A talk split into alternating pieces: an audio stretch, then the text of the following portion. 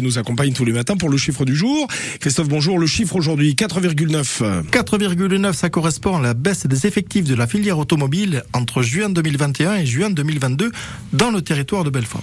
Alors, dans la région, donc c'est relativement important, mais c'est surtout euh, dans le Nord Franche-Comté, hein, donc Belfort, Montbéliard, que l'industrie automobile est, est, très implantée. On a des entreprises du, de, comme Stellantis, Forestia, qui sont très implantées.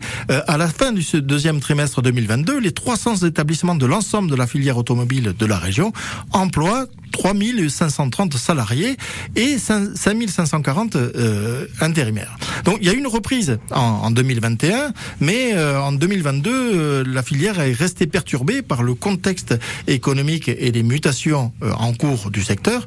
L'emploi salarié est en baisse sur un an, avec davantage de départs que d'embauches. La majorité des départs sont des démissions, hein, il faut avoir ça à l'esprit. Et par ailleurs, l'emploi intérimaire, intérimaire diminue par rapport à l'année précédente, alors qu'il croit en règle générale dans l'industrie.